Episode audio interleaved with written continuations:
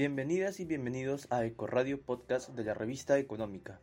Esta es su plataforma virtual preferida para escuchar los mejores podcasts de información económica de la coyuntura nacional e internacional. Nosotros somos Carol Aguilar y Luis Egusquiza, y en este capítulo trataremos el tema de las grandes recuperaciones del Bicentenario.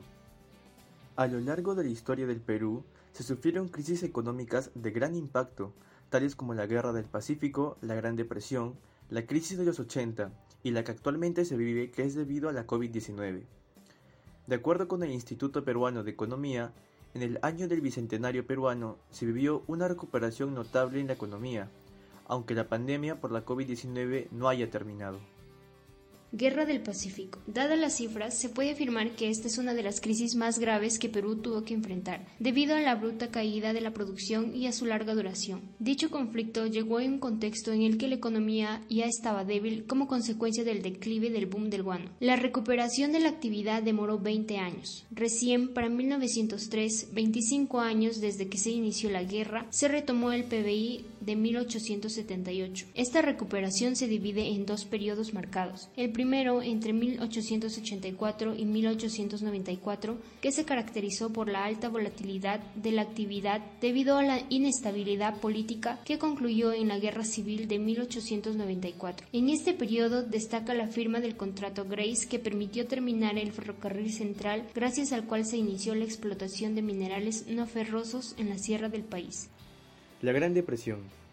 La segunda gran crisis en la época de la República fue la Gran Depresión, entre 1929 y 1932, el PBI se contrajo en 19,3%, debido en parte a la caída del 64,9% en la inversión del país.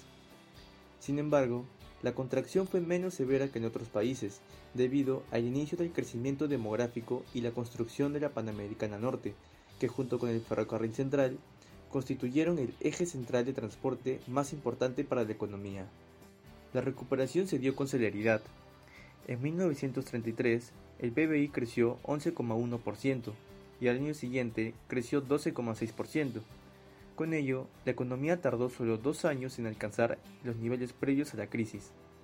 Ello se explicó por el apoyo de la industria interna, el estímulo de la inversión pública por programas de construcción de caminos, los cuales contribuyeron al desarrollo de industrias como la manufacturera y la agrícola para el desarrollo del mercado interno y principalmente a la recuperación de las exportaciones.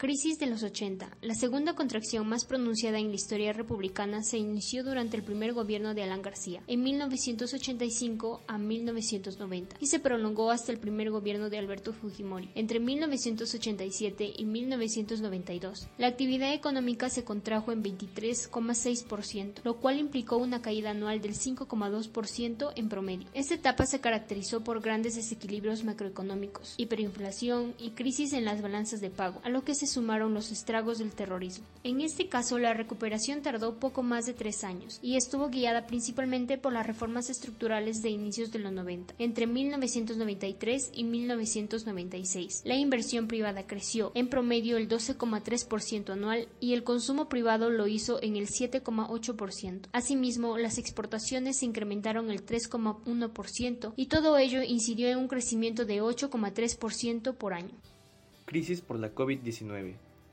Finalmente, es indudable que no solo la economía del Perú está y estará afectada por la COVID-19, pero con respecto al caso peruano, el PBI crecerá, pero a menor medida de lo esperado. Por otro lado, los más afectados son los trabajadores migrantes y el sector informal, una gran parte de la población económicamente activa, el PEA, debido a la cuarentena, aunque no todos cumplan a cabalidad. A esto se suma la suspensión de las AFP estimadas para abril, los subsidios generales y el bono económico para la población vulnerable. La agroexportación será limitada y la pesca de anchovetas, en la cual somos uno de los países con mayor producción mundial, de 900.000 toneladas métricas en 2019, se verá aplazada, ya que iniciaba en abril. Podemos concluir que para Perú, el precio de esta pandemia está siendo alto, puesto que el gobierno peruano y sus políticas de Estado nunca previeron esta posibilidad.